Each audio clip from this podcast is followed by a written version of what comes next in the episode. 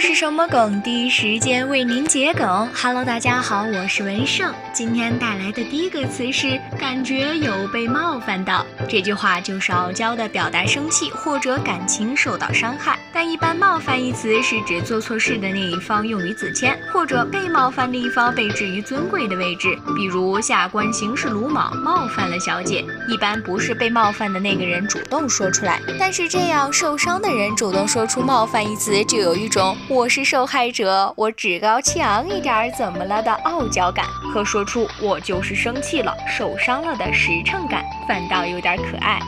第二个词，武当王爷拜见老天师，是动画《一人之下》中角色王爷在遇到张天师时所说的话，目前也是最常见的短视频创作题材。这段台词本来只是剧中一句平常的问候，却因为抖音作者的模仿而突然成为热门的短视频主题。这些跟风的视频作者大多从未看过《一人之下》。因此引发的二次创作也越发偏离原作，逐渐发展成了花式抱拳、秀造型、耍帅视频。